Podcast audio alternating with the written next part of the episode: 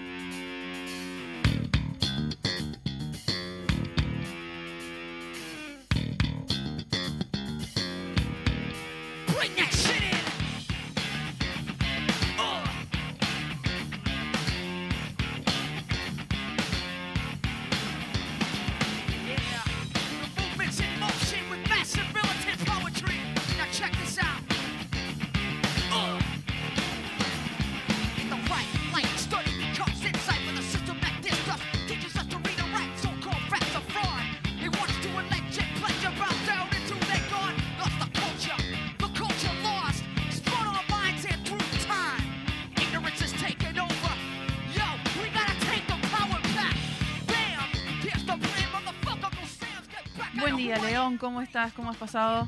Muy buenos días para toda la audiencia. Eh, casi, Bienvenido a Cosas que Pasan. ca- ca- casi digo muy buenos mediodías. ¿Viste? La costumbre eso. Buen día para todos y todas. Bueno, eh, contento de seguir. Por lo pronto al aire acá en vivo. Bien. Porque eh, uno de los cambios que va a traer el, el- el cambio de horario es que no voy a estar presente en la mayor parte de los programas por temas de agenda. Pero Justo eso- ahora que te pusimos en la, en la intro y todo. Ah, vieron Ah, cómo es, ¿no? sí. No, hubo un No. tema, una diferencia en los números, este, y bueno, no, no, Sí, sí. fuera, de fuera de tiempo. broma, eh, no, por tema de agenda no voy a poder Te, estar te cobramos menos, igual. al aire, tranquilo. pero vamos a estar grabando las, las columnas y vamos a seguir estando en el programa, así que por primera vez capaz lo voy a poder me voy a poder escuchar en vivo, digamos. Ah, bien, bien. No, en vivo difícil. No, pero está. No, bueno, Sí. pero vamos a seguir. Por lo pronto, hoy estamos acá. Bien. El feriado, el 17 vamos a estar por acá y lo que diga que sea feriado o que tenga algún alguna otra cuestión que salga de la agenda vamos a estar presentes, si no vamos a mandar el, el audio grabado. Va a estar bueno. ¿Qué estábamos escuchando, León? Estábamos escuchando Rage Against the Machine, no tiene nada que ver con nada, pero como ya es ¿Un grupo de origen? eh, de Estados Unidos. Ah, bien. Eh, Take the Power Back se, se llama la canción. Y bueno, y hoy vamos a estar trayendo de voces de Montevideo. Lo único que no ha cambiado es el ciclo. Hubiese sido genial que el programa 100 hubiese cerrado el ciclo y haber arrancado con algo nuevo en este nuevo programa. Pero nos vamos a tomar esa licencia un par de programas más para eh, Cosas culminar que pasan. con el ciclo elecciones y luchas populares. Usted tiene todo permitido, León, tranquilo. Bueno, bueno, se agradece. Este, pero bueno, y ya nos estamos acercando a un momento donde, eh, a medida que vamos acercándonos en el tiempo, y menos eh, material escrito y menos bibliografía sobre los temas, por una cuestión de cercanía en el tiempo y una cuestión de que no se ha estudiado en profundidad. Y hoy vamos a estar con el ciclo electoral de, eh, noven- del 99 al 2000. Que esto ya es un primer cambio respecto a las, a- a las columnas anteriores, porque antes eran las elecciones de Exacto. el 94, el 89. Acá tenemos que hablar de ciclo electoral por aquello que estuvimos comentando con Fernando Sass el martes pasado, eh, del cambio en el Ajá. sistema electoral en el Uruguay. Bien. Y en ese sentido, recordemos que la reforma del año que se aprueba en el año 96, lo que ponía como un cambio una era la realización de elecciones internas en los partidos políticos para definir la candidatura única a, la, eh, a la presidencia. Bien. Y en ese sentido se llevan adelante las primeras internas este, en este régimen el 25 de abril del 99, donde una elección, primer dato, no es una elección obligatoria, eso lo sabemos todos, pero participa el 53% de la población y existían este, bueno, tres internas eh, claramente y una que era realmente competitiva, que era la del el Partido Colorado, en la que eh, competía Jorge Valle y Luis Hierro López Sí. que vendría siendo, por lo que estuve viendo, fue la única que realmente tuvo una competencia interesante a la interna, porque hasta último momento parecía que ganaba Hierro. Incluso, si yo escuchaba algún, algún comentario de alguien más mayor diciendo, no, yo voté a, en la interna voté a Jorge Valle porque pensaba que como era un fracasado que siempre había perdido todas las elecciones, eh, siendo candidato a presidente en el 99, candidato único, ganaba el Frente Amplio. Cosa, eh, Argumentos, Sí, ¿no? argumentos, a ese tipo de cuestiones medias Místicas. rebuscadas permitía este nuevo sistema electoral. Pero cla- claramente gana por poco este Valle. Sanguinetti había apoyado como, como no podía ser de otra manera al competidor de Valle, A o sea, Hierro. a Luis Hierro. Y lo que estaba viendo, que esto yo me basé mucho para el ciclo este eh, Crónicas de Campaña, que eh, hablan de que fue la interna más civilizada de las tres, en el sentido de que los colorados ya se veían que, o sea, estaban viendo, peleando ganar la elección en este nuevo sistema, o, o el partido que mejor se adaptó a este nuevo sistema. Lo Claro. plantean así. La cuestión fue muy civilizado entre los dos eh, precandidatos. Una vez que uno triunfa, el otro se suma a la, a la fórmula y ya el mismo día de la elección interna salen con una fórmula declarada Claro. que contra- contrastaba muchísimo con la del Partido Nacional, donde en- fue una interna donde se dijeron de todo, donde Juan Andrés Ramírez acusaba de corrupto a la calle en plena campaña. Sí. Les entraron a matar Muy a aquellos- dura, ¿no? Sí, durísimo. Claro. Un estilo Eh, de, de- de campaña eh, amer- norteamericana, eso de echarse culpas a un- unos al otro, ¿no? Sí, no, una campaña con buenos tintes del Partido Nacional, porque los blancos son muy de hacerse eso entre ellos. Totalmente. Siempre, pero es que es bastante de, de larga duración ver los blancos matándose entre ellos previo a una elección. son- O, o como dice un otro columnista de radio, la máquina blanca de perder elecciones. Claro. Claro que la, la- pero bueno, eh, Juan Andrés Ramírez le dice de todo a la calle. Juan Andrés Ramírez había sido su ministro, había sido ministro de la calle Claro. Padre, Sí. lo trata de corrupto, no tiene con qué demostrarlo. Lío espantoso. Una. No, sí. Pero un partido que ya se va posicionando cómodamente en el tercer lugar. El Frente Amplio va con dos candidaturas, la de Tabaré Vázquez y, Danilo Astori, que compiten en, el, eh, en la interna. Y tenemos después está el partido El Nuevo Espacio con Michelini, que no tenía interna. Y una rareza me llamó muchísimo la atención, la Unión Cívica, que también presenta dos candidatos, Luis Pieri y Aldo Lamorte. Impresionante. Este, este partido tuvo, ¿Por qué? creo que no llegó, que anduvo rondando los 3.000 votos en Yo octubre. te iba a decir. se- Una se- Sí, o sea, con 3.000 Si un votos candidato- y tuvo una interna reñida, este, pero bueno, en fin. Eh, en el Partido Nacional ganó la calle Herrera y en el Frente Amplio, como todos sabemos, ganó el, eh, Tabaré Vázquez. Por lo tanto, tenemos las, las ¿cómo es que se llama? La- las fórmulas de la siguiente manera. Valle y Hierro, Hierro, claro. Tabarenín, la calle Sergio Abreu, Michelini, Pablo Mieres.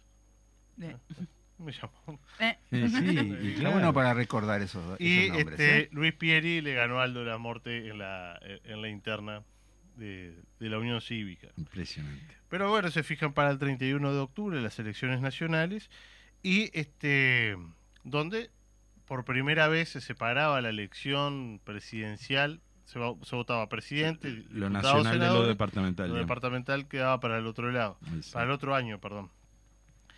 Y bueno, este el frente se planteó La primera elección con segunda vuelta, con digamos. segunda vuelta también. Se- el Frente se planteó una, una campaña seria, sobria, Sí. en cuanto... pues, e- En esta cuestión de venir aprendiendo de las campañas anteriores, la campaña del 94 había sido muy, muy este eh, confrontativa, o había sido muy de, de pelea de, entre los... porque ¿Se acuerdan que terminó en un triple empate? Acá este, fue mucho más sobria ya, como presentando a Tabaré como un presidenciable, o sea, co- como presidente. Y tienen este eslogan que no- a mí no me gusta mucho, pero bueno, que el, el cambio de la uruguaya o el cambio responsable, y mostrando al Frente Amplio, encuentro progresista Frente Amplio ya como una opción alejada de, este, o, que no, No- no tan- no tan representaba de izquierda radical, revolucionario cero. de los 70, sino Ah. una cosa más ayornada a los tiempos que corren, y mostraba a Tabaré como un- una persona que efectivamente podía ser presidente de la República, presidenciable. Claro. ¿no? Es moderada, ¿no? Le, le- le Va. había entrado, le había entrado, le había machacado aquello del debate con, Con Sanguinetti, que Claro, le decía sí. marxista cada rato. Pero bueno, después de ese debate no debatió nunca más Tabaré. Sí, claro. Así de debate, debate. Eso, después tuvo algún encuentro, en, creo que para la del 2014, donde había estaban todos los candidatos, pero Ahí era un debate Mm. en sí mismo.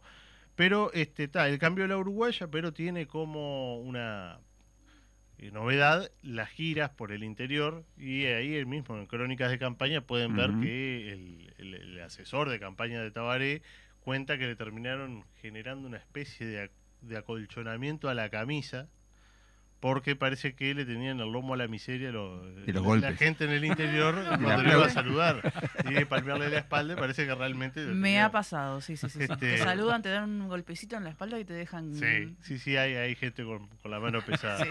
Que parece que, te- claro, que transmite el cariño o el respeto dándote un... Sí. Sí. Pero en fin. Pero bueno, recorre todo el país. Ya hay las imágenes eh, que están en este documental, son muy, muy elocuentes de que ya Tabaré además trascendía al propio Frente Amplio y era este, esperado eh, a las afueras de los pueblos por militantes de otros partidos. Ajá. Y ya se iba generando una, una cuestión como de Reconocimiento. que el frente gana. El frente gana. Nosotros ahora lo vemos con bastante tiempo de tre- casi veinte y pico de años. Claro.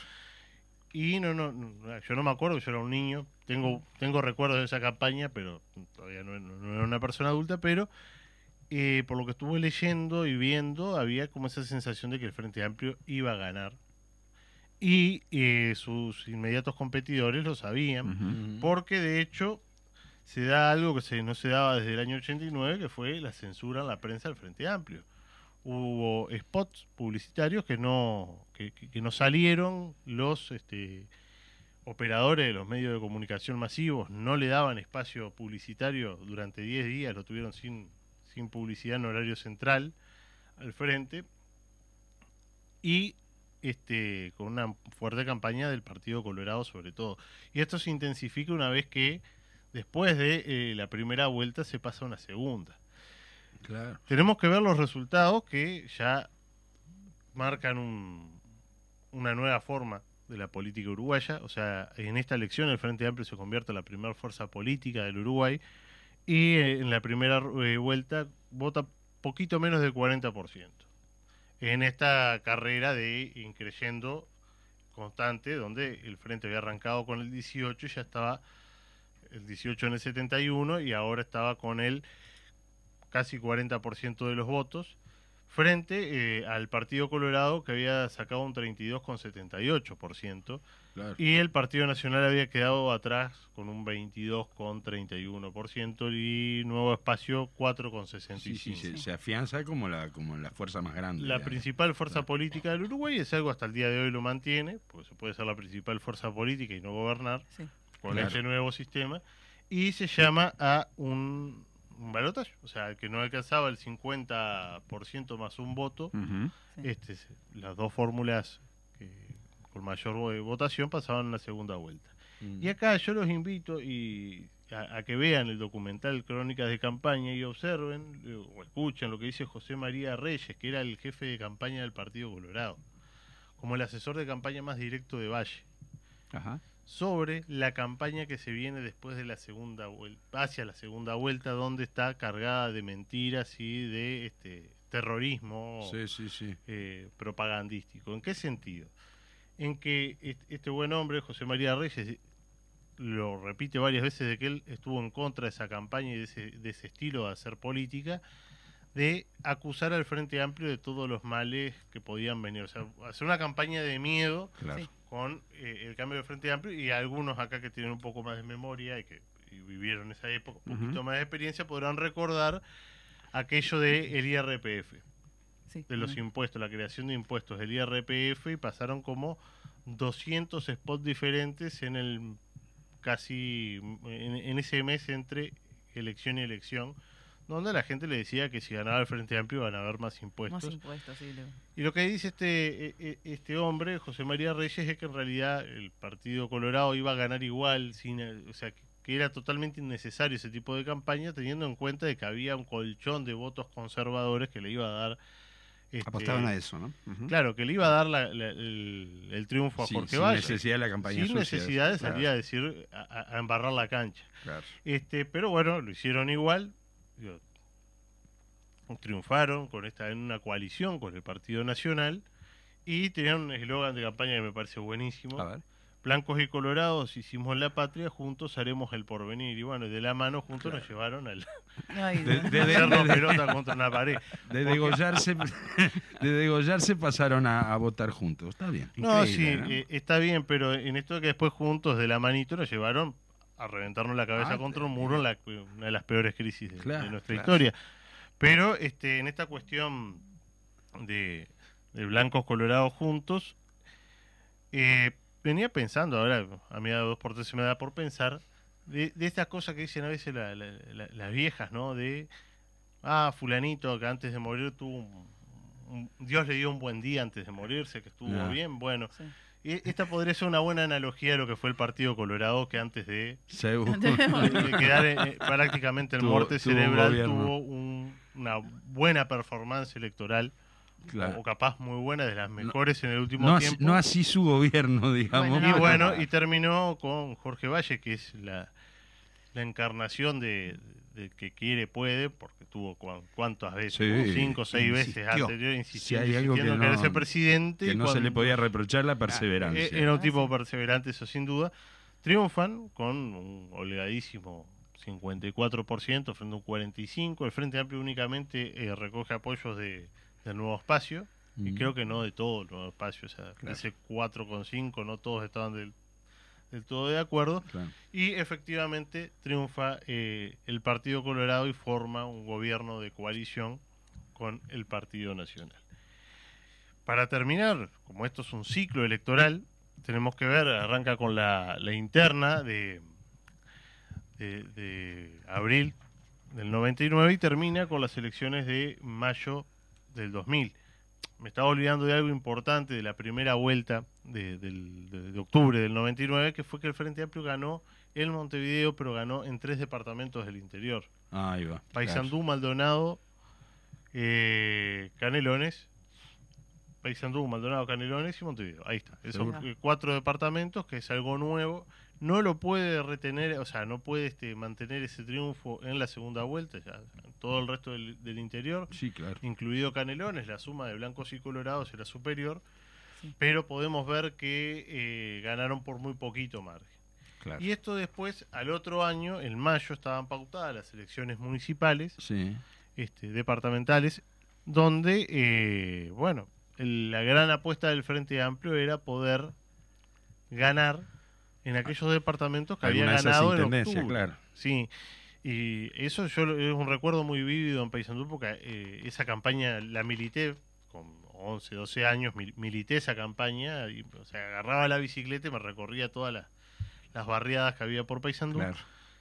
Y nuevamente estaba eso de que el Frente gana. En Paysandú estaba todo el mundo convencido que ganaba el Frente Amplio, pero este no hay segunda vuelta en los en las elecciones municipales, no lo Claro. prevía la nueva legislación, pero lo que sí hicieron fue un corrimiento de votos eh, muy grande del Partido Colorado al Partido Nacional y viceversa en el interior del país, en aquellos lugares donde era claro que peligraba eh, eh, o sea, un triunfo Sí, de, sí. de la izquierda. Entonces, en esos lugares donde, o sea, Paysandú, Maldonado, Canelones, los partidos, eh, Colorado y Nacional, se arreglaron entre ellos Acordaron para entre ellos. el que, bueno, el que tenía más chances de ganarse votaba para el otro. Claro. O sea Y que no, no se ganó ninguna intendencia. en Ninguna de las intendencias, la única que se mantuvo fue en Montevideo. Sí. Pero igual se perdió por muy poco margen en todos estos lugares del interior. Sí, sí. Pero va a ser, digo, esta es la, la- la última campaña con el predominio de, este, de los partidos tradicionales en sí Claro. y en particular Ma- es la, la última elección del Partido Colorado. Porque después lo que vamos a tener para adelante es un partido que lucha por no morirse, porque- Mm, tratando de mantener un núcleo duro de votos y siempre a la, a la espera de que, de que venga alguien y le saque los pocos votos Exacto, que le quedan. Claro. Pero bueno, es O sea, la- fue, fue la última elección, digamos, este, Fue la última elección donde pudieron evitar que el Frente Amplio ganara. ahí está. Salvo esta última, pero digo, A pesar de su artilugio de- Claro. del balotaje. Si- fue la vez que le sirvió lo del balotaje. La única. Eh, Va, Bueno, ahora también. ahora, también. también. Ahora de nuevo. Pasaron 15 años en Seguro. el medio. Pero esa idea de evitar de que el, el Frente Amplio llegue al gobierno le sirvió por, esta, Fue de- por fue de esta corto única plazo, vez. claro. Sí. Fue, fue muy cortoplacista esa visión, a pesar de aquello que hablábamos con Fernando, de que es de los sistemas más restrictivos en cuanto a que Sí, tenés sí. que sacar 50% más un voto ganándole a, al voto A los blanco, blancos, a los- anulado, sí, sí, a- Sí. a claro. todo eso. Este, y que no hay en América Latina, efectivamente, no hay un sistema similar. Mm. O sea, yo qué sé, en Argentina con más del 40% y 10 Si de tenés ventaja 10 de diferencia. segundo, Ni siquiera en Estados Unidos, ¿no?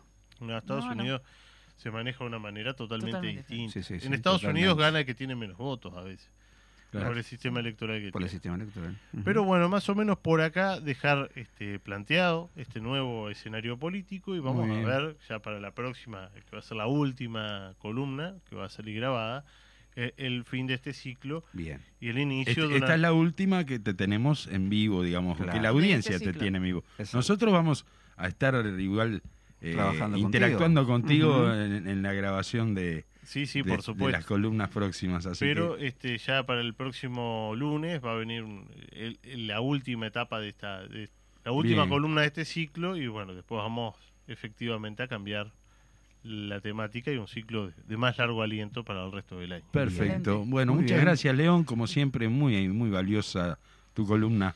Un aporte importantísimo. Así que eh, mandala, Fede. Break it down.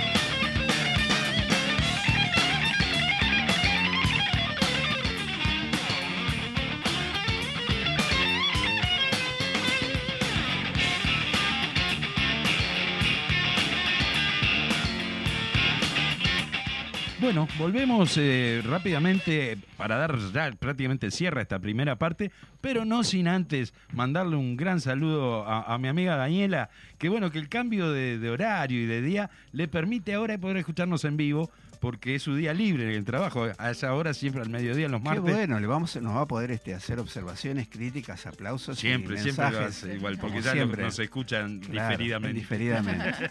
Bien, Así que bien. bueno, un beso grande a, a Dani. ¿Cómo no? Y bueno, no sé si, si ustedes tienen algo para algún Y a saludo. todos los otros oyentes que también, que, que ahora que con el cambio de, de día y de horario van a empezar a este. A, a- a- les, les va a costar Yo- un poco acostumbrarse. sí, capaz que capaz que alguno no nos puede escuchar, que nos escuchaba al mediodía los martes, y no nos puede escuchar ahora, pero en general me, me imagino que esto es un horario como, como más accesible que, que el, que el del mediodía. Mañanero, donde arma alguno el mate seguramente la audiencia se multiplique y sean Esperemos. millones. Que así Bueno. sea.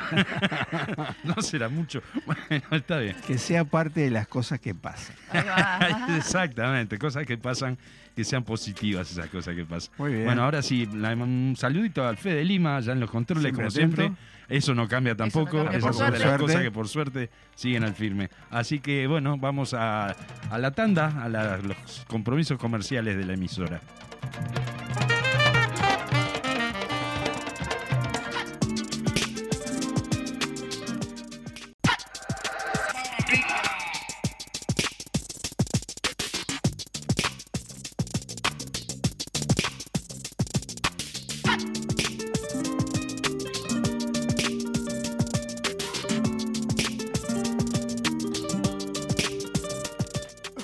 Ya estamos de nuevo rápidamente, muy cortita la pausa, así que por suerte ya volvemos a encontrarnos.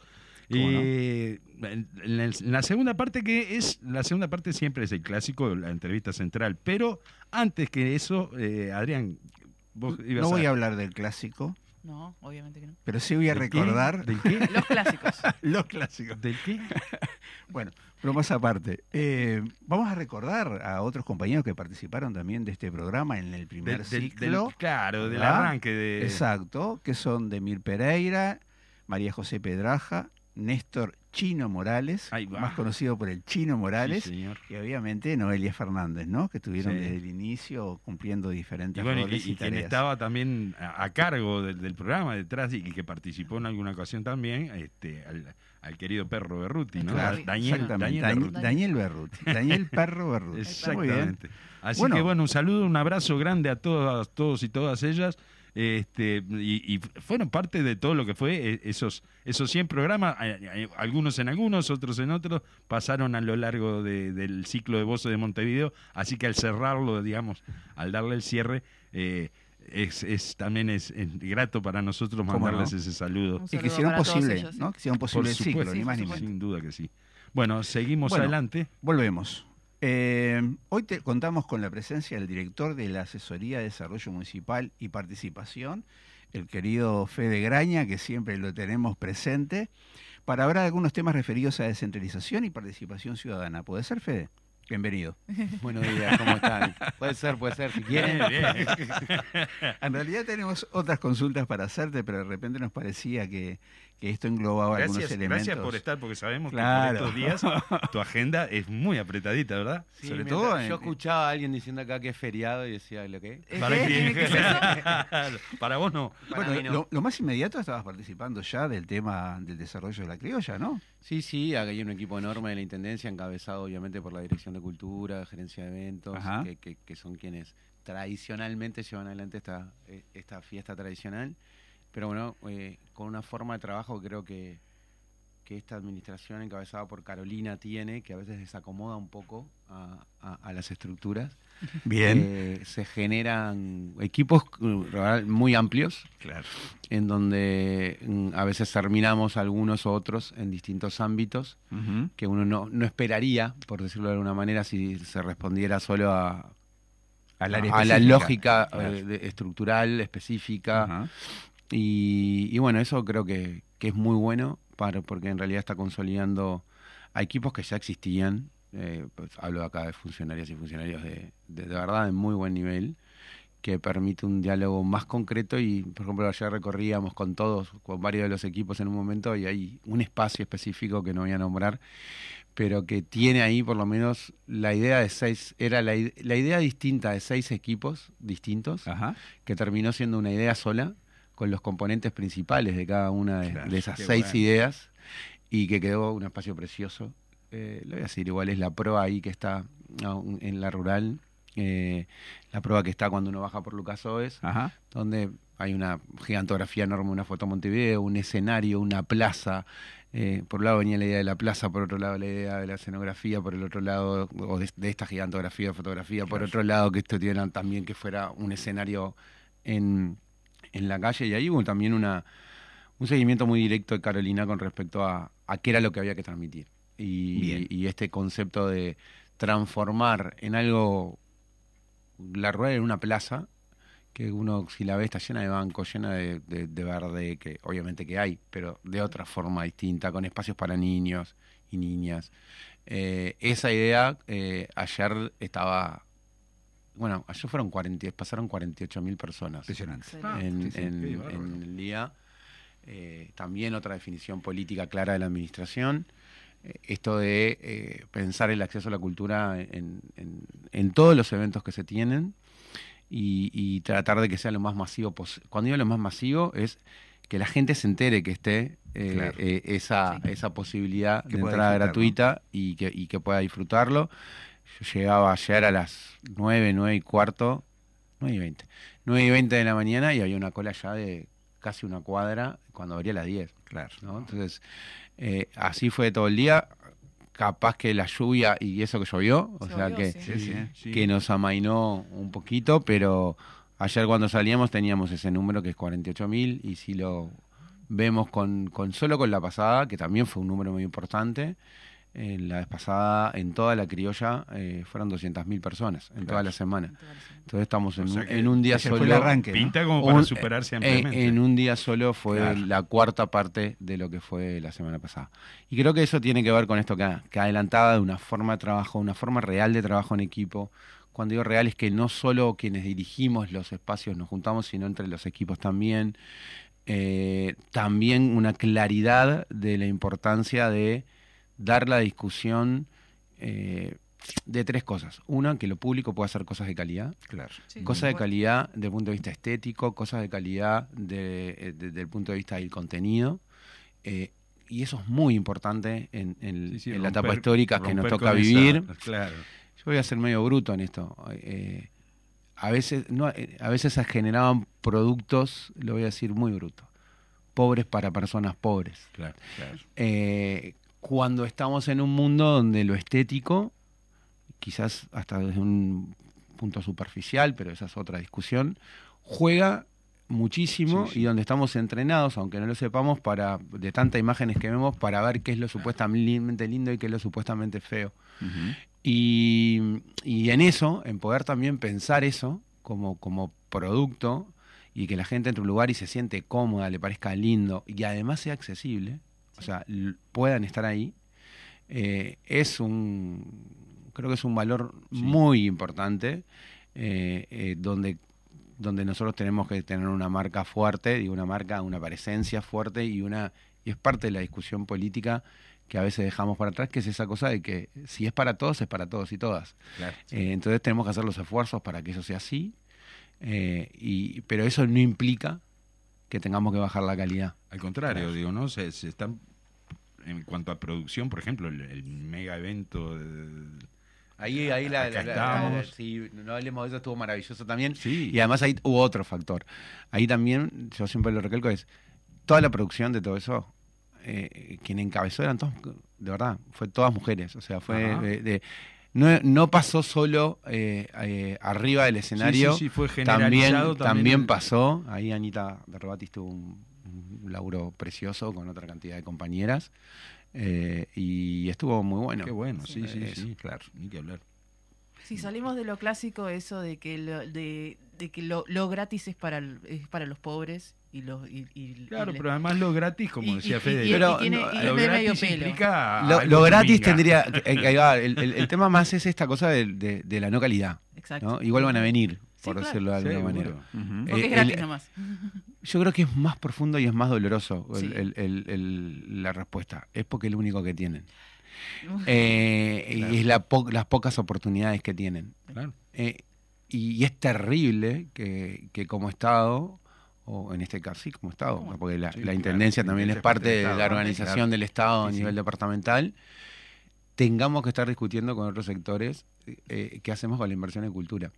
Y ayer lo hablábamos también al final en la vuelta, en la recorrida, con, con- nos fuimos encontrando obviamente con distintas personas, entre ellos con la alcaldesa del, del municipio G, y, y ayer explotaba, después de la lluvia, explotaba los escenarios de gente y todo. Claro. Y esa, esa discusión la gente está necesitando en momentos complejos, en momentos de incertidumbre, eh, lugares de esparcimiento y pasarla bien. Pasarla bien.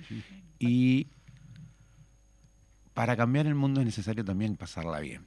¿No? a veces, a, a veces eh, creo que a- algunas personas exageran eh, cuando digo Fernando, no uno no puede vivir ni en estado de epopeya toda la vida, ni con el puño crispado toda la vida. Eh, tiene que haber espacio de encuentro, intercambio. Y sobre todo, esos son los espacios donde uno puede encontrarse también con personas que piensan distinto. Y empezar a cerrar y ejercitar el diálogo con esas otras personas Claro. que piensan muy distinto Sí, claro. y que, y, y que no se soluciona imponiendo, se soluciona Dialogando. discutiendo, dialogando, Mm. convenciendo o que te convenzan capaz que en alguna cosa también. Sí, sí. Y, y creo que esto eh, viene, viene bien. Un, un paradigma diferente de la descentralización, ¿no? Si uno tuviera que pensarlo en ese sentido. sí, y yo creo que este, con- creo que ahí hay otro, otro juego, que cuando hay otro juego es otras acciones. Eh, nosotros el jueves estuvimos haciendo también otra, otro anuncio, que, que creo que ya alguna de las veces que vine lo planteé, que es la necesidad de, de tratar de ver la cogestión no solo como, como un espacio en, en donde se pueden trabajar, yo le diría, las, las supuestamente políticas blandas. ¿no? A ver. Cuando digo políticas blandas son, bueno, se puede trabajar cultura, porque total de cultura habla cual todos. Ta- eh, también se puede... No, eh, claro, pero es como, por eso mismo digo, ¿no? Eh, Ese lugar, como todo el mundo puede hablar de esto, eh, todo el mundo puede hablar de políticas sociales, porque en realidad pareciera que en vez de un acumulado de acciones o de pienso de cómo abatir espa- de- eh, espacios de desigualdad, cómo tratar de generar políticas que impacten realmente, pareciera ser que es como solo un, lo voy a decir muy bruto como soy yo, una especie de, de acto de caridad, de bondad Claro. que hay que tener con algunos que ni siquiera pueden valerse por sí mismos, poco más. Entonces, no, no hay, eh, ahí no se analiza los ejes estructurales de, de desigualdad, no se analiza que al- a, lo, a lo bruto, por decirlo de alguna manera, eh, hay pobres porque existe gente muy, muy, muy, muy, muy, muy, muy rica. ¿no? Claro. Entonces, eh, e- esa discusión no está.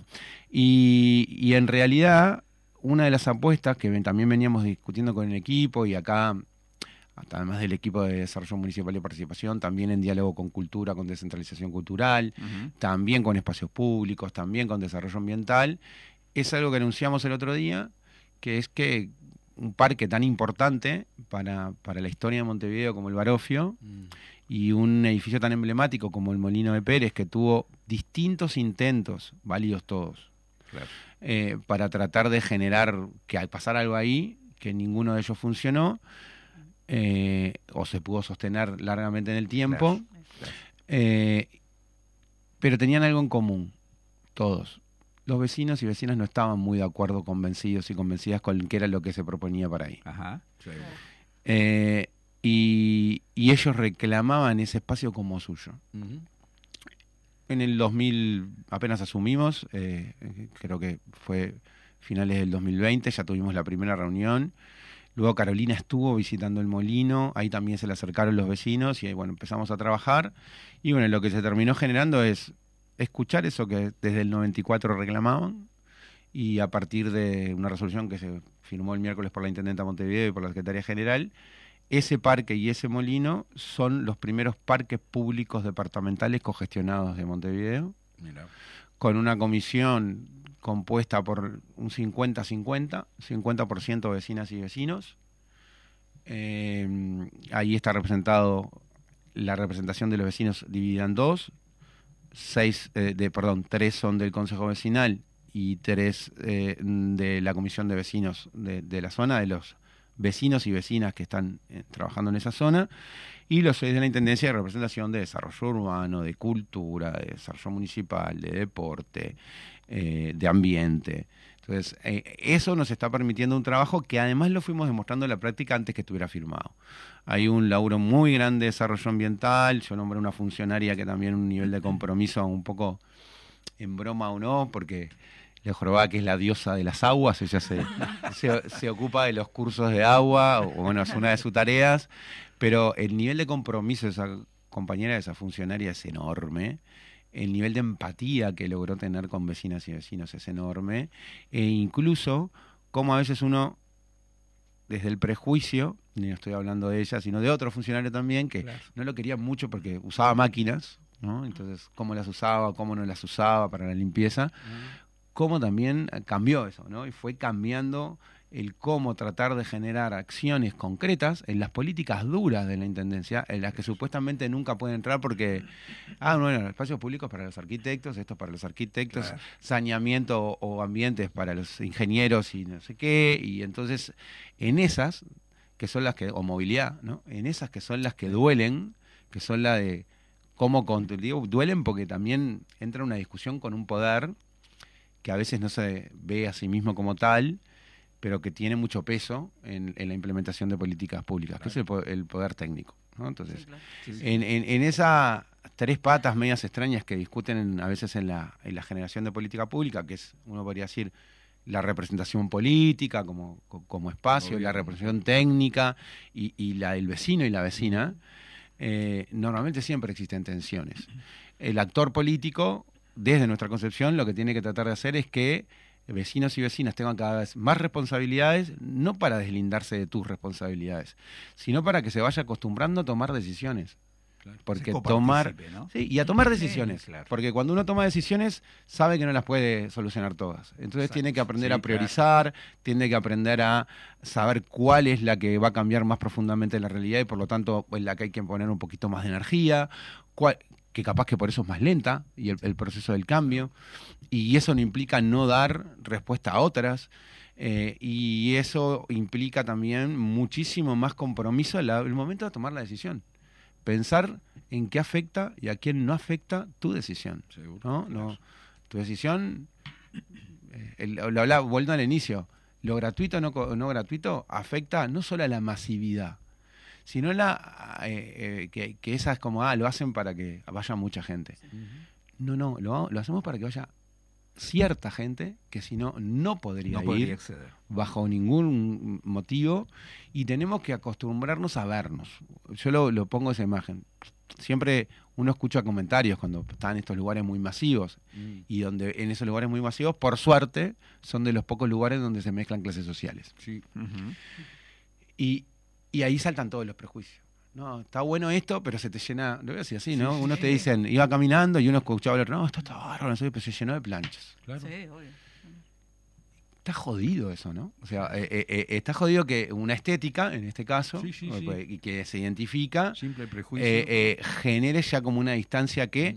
Y no estoy desde el lado del buenismo, no, no, no, No, desde el lado, puede haber situaciones complejas, pero las situaciones complejas, los delitos, En- las en acciones todo- en violentas, todo grupo ¿eh? social, en eh, aparecen en todas las clases Sí, sociales. sí. Entonces, el, el- el tratar de vernos, yo creo que es uno de los ejercicios y, y más importantes. Porque capaz que lo más extremo a derribar esa, se da con, con otro. Claro, porque lo más extremo se da con las personas en situación de calle, ¿no? Seguro. Sí, claro. Que parece que la solución no es que ellos encuentren una salida o que construyan una ruta distinta en, en el devenir de su vida, Mm. sino parece ser que lo mejor es que yo no los vea. Si no si los pongo en cualquier otro lugar, no importa. Mientras estén escondidos, está, está. Sí, es así, totalmente. Quedaba pensando ahora lo que vos decías del Molino de Pérez, ¿no? La construcción colectiva, funcionarios, la política, este, obviamente la, la di- la dirección de los, los equipos técnicos, que son los que tienen la experticia y el saber, y la participación de los vecinos como parte de la generación de la política pública, ¿no? Y vos destacabas eso que tiene que ver directamente con el tema de la descentralización y la participación. Yo creo que ese es el, el- el enfoque que hay que empezar a profundizar. A mí, eh, eh, yo en su momento cuando me- eh, el partido define también aceptar esta, esta responsabilidad, Sin hice ese silencio. Sin duda. Eh, Solemne. eh, sí. No, porque para mí fue como un- Y muy el, el lugar mm, no esperado. ¿no? Claro. Era como diciendo, ¿qué hago yo acá? Igual ya venías de una trayectoria Sí, este, no, pero sí con el trabajo social sumamente sí importante. y vinculada a la participación, ¿no? sin duda sí Claro. vinculada a la participación. Y sí, que me- esto te, uno se va dando cuenta en el proceso. Te decía, Y al sí- principio capaz que ni te enteraste. Y que- sí vinculado a esta cosa de empezar a generar política con muchos actores, ¿no? Yo Claro. que- si veo la participación y vemos la descentralización, pensando en ella como la descentralización como la generación de poder popular o la generación de, esa es una forma de decirlo, o la generación de profundización de la ciudadanía en la toma de decisiones y también de la distribución de poder, en realidad sí había hecho, uno podría decirlo de una manera, esas políticas desde el Ministerio de Desarrollo Social. Claro. la construcción de la ley integral para personas trans duró un año y medio y estuvieron en la mesa todas las organizaciones sociales, la academia, la... Claro. Y, y- y quizás, y eso es porque uno a veces habla, cuando se habla de descentralización eh, eh, o de participación, Sí. se habla solamente de la expresión territorial vinculada a el problema concreto específico de ese espacio o a las instituciones que generamos para esa participación. La, la gestión trasladada Eh, al, yo qué al- sé, al a la, eh, eh, la presencia de la Intendencia de Montevideo, no, perdón, ahora del tercer nivel de gobierno, ¿no? Claro. que, que no es ya Intendencia, del Claro. tercer nivel de gobierno. Previamente, que ahora están en el tercer nivel de gobierno, la presencia del aparato burocrático, lo digo en el buen sentido, ¿no? Sí, de, de la de lo que tiene que ver con la atención en territorio de eh, todos los servicios que brinda la Intendencia, que antes era sobre los, por eso digo, Claro. antes la Intendencia sobre los centros comunales Los centros comunales hoy eran eso, claro. son parte de la estructura de ese tercer nivel de gobierno de, los municipios. Y quizás, o los consejos vecinales, como yo lo llamo a veces, eh, un encuentro institucionalizado de participación, que es un camino claro. que es válido y que tiene un mucho, mucho acumulado. Pero es que hay otras formas, hay que jugar con todas las formas y hay que atar todas las formas. Claro. Eh, que esté el consejo vecinal eh, también es una forma de decir, no solo está el consejo vecinal, también están todos estos vecinos y vecinas que estaban preocupados hace años sobre el parque, algunos capaz que participaban en el consejo vecinal, porque hay puntos de intersección, Claro, o personas de intersección. son, son organismos, organizaciones distintas. no, y algunas digamos, son gente laxas. distintas. Digo, porque una comisión de vecinos puede ser muy laxa. Claro, claro. No tiene por qué tener ni estatuto, ni, co- Sí, sí. ni- Ni historia, ni ni- historia, ni claro. per- En este caso sí tiene, algunas de ellas también hasta tienen todo esto que nombré. Claro. Eh, pero, pero hay otros. No, no es tan solo la, voy a decir, la más veterana, que es la comisión de vecinos del Parque Barofio. Mm. No está solo esa, que ya tiene estatuto, autoridad, Sí, tiene- tiene, todo. años, ¿no? y es del 94. Claro, 94. Pero hay Sí, otros sí. vecinos que también se fueron sumando en distintas etapas de distintas edades que, que en realidad no están dentro, sí trabajan en conjunto. Entonces, uno tiene que ver qué es lo que pasa realmente en los territorios para tomar decisiones. Pero lo bueno esto es que no va a ser el único. Lo bueno es que tenemos como objetivo cerrar la administración con los 24 parques más importantes de Bien, Montevideo bien, bien. en ese proceso.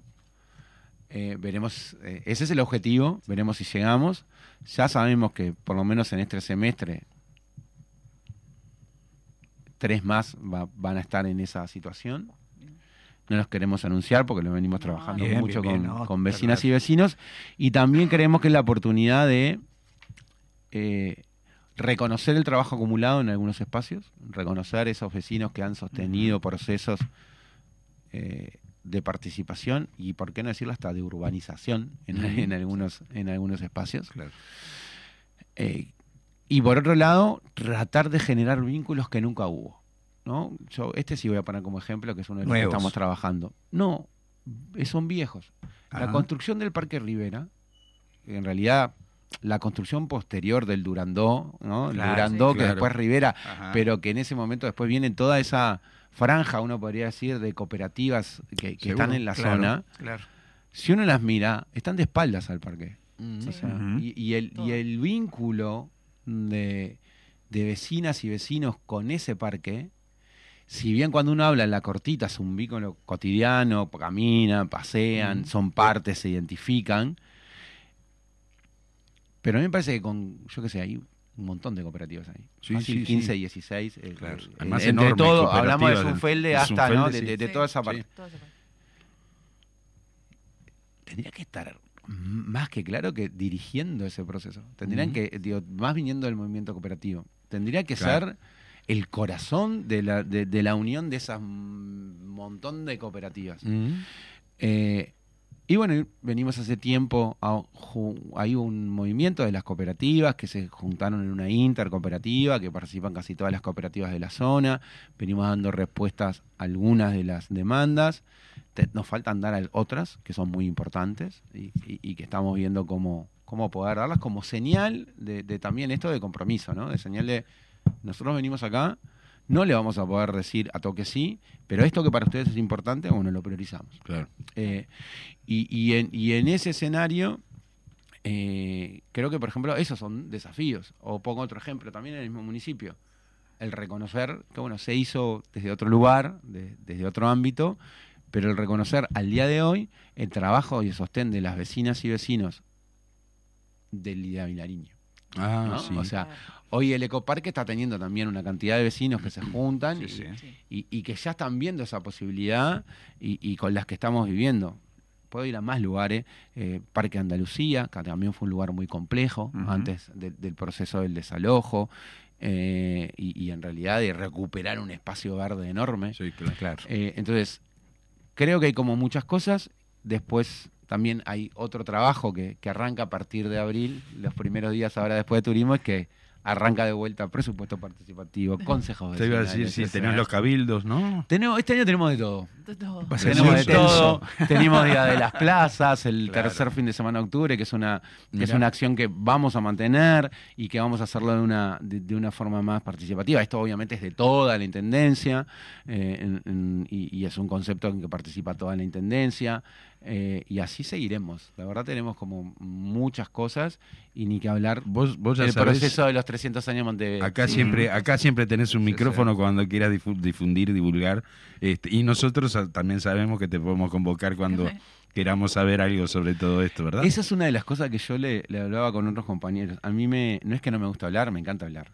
Pero cuando uno está como loco laburando, digo, como loco con Sí. el objetivo de sacar los objetivos, Claro. a veces no me hago el tiempo para salir a comunicar. Ajá. Y esa es una de las cosas que hablábamos con el equipo, de que es una de las cosas que tiene que cambiar este año. ¿no? De, que, bárbaro. de, de poder hacerme un tiempo y que, y que el equipo asuma más eh, También, algunas a- a- claro. actividades, pero en el buen sentido. No, bien, bien. sí. para, para poder salir a contar. Está Porque bueno, no todo el claro. mundo se Es- entera. Es, es así, vos no todo sí, el ¿no? mundo. Y después también trabajar uno mismo con estas cosas de que yo me- a mí me cuesta mucho. Fede, yo- yo la trabajo- red- a mí me cuesta mucho andar contando estoy acá, estoy allá. A mí, a mí eh, yo soy Sí, un militante pero, más. pero vos sabés que Entonces, estoy ahí, para, tengo que para estar. uno como ciudadano, yo te digo, yo trabajo en la intendencia, digo, estoy haciendo un programa de radio y hay cosas que me entero después que pasan, digo, y que son interesantes, que decís, uh, mirá, estaba esto y no me, no me enteré, no supe, o sea que sí, también es- está bueno, digo, de repente que, que se difundan más de repente muchas de las cosas que se hacen Sí, eh, claro. en Montevideo. El espacio abierto para, para convocar también, si querés, a algunos otros compañeros que nos vengan a, a informar. Este espacio queda abierto. Y me quedo con un, con un elemento que, que me dejó pensando mucho, ¿no? Cómo, cómo esto que vos, todo este, re- este planteo que vos haces, este relato, eh, une la participación de la gente en el desarrollo de la política Él le quiere buscar el hilo en concreto. todo. No, pero en realidad él me escuchó muy Porque bien. esto, esto va a ser para, para la Eh, próxima, él, ¿no? él me escuchó muy bien. Y está bien que marque el hilo, porque yo estoy convencido. ha- Hay un historiador que, que- que para mí es el mejor historiador del siglo XX. Uno, de- de- eh, soy hincha, va. lo que es Eric Hobsbawm. Con varios, ¿no? Tengo Claro. otros más, pero Eric Hobsbawm, eh, eh, en, en alguna de las cosas que planteaba, eh, hay un libro que se llama El rebelde primitivos. Y la diferencia entre el rebelde primitivo y el revolucionario era en realidad que uno tenía un programa y una acción concreta para cambiar la realidad. Claro. Y yo siento que a veces tenemos prácticas rebeldes primitivas. Tenemos muchos discursos, mucha denuncia, que está bien, que es lo concreto, pero no tenemos la práctica para transformar la realidad. Claro, Entonces, claro. eh, esto, esta discusión de hacer la política pública Sí, sí, sí, sí. es transformar la realidad. Eso no implica una visión tecnocrática, porque sin la lucha, porque esa, la- eso sí, Claro. sin la lucha de la gente organizada, sin que eso esté, sin que Sí, ella no sí, sea parte, la sea participación consciente, tampoco es posible. En realidad Claro. es, es no, no solo no es posible, en realidad es débil Uy, claro. y, y- y la política No se efectiva. modifica. Pero acá hay, una, acá hay una voluntad de hacer partícipe Sí, claro. a un grupo social concre- concreto en el sentido del trabajo. Sí, sí. ¿no? Pero bueno, este, nos vamos a tener que ir en nuestro viene primer la mecha. programa. A- ya viene la mecha. agradecerte, agradecerte de nuevo, Fede, de verdad. Este, y bueno, y, y sabés que el tiempo se queda corto siempre contigo, así que va- vas a tener que una hora volver. de trabajo contigo. Vas a tener que volver en algún Cuando momento. quieran. Cuando quieran. Dale, muchas gracias. Muchas gracias, Fede. Bueno, cerramos este primer programa de cosas que pasan. A los escuchas. Saludos entonces y bueno, nos encontramos el próximo lunes lunes. a las 10 de la mañana aquí en Radio Fénix. Cosas que pasan. Cosas que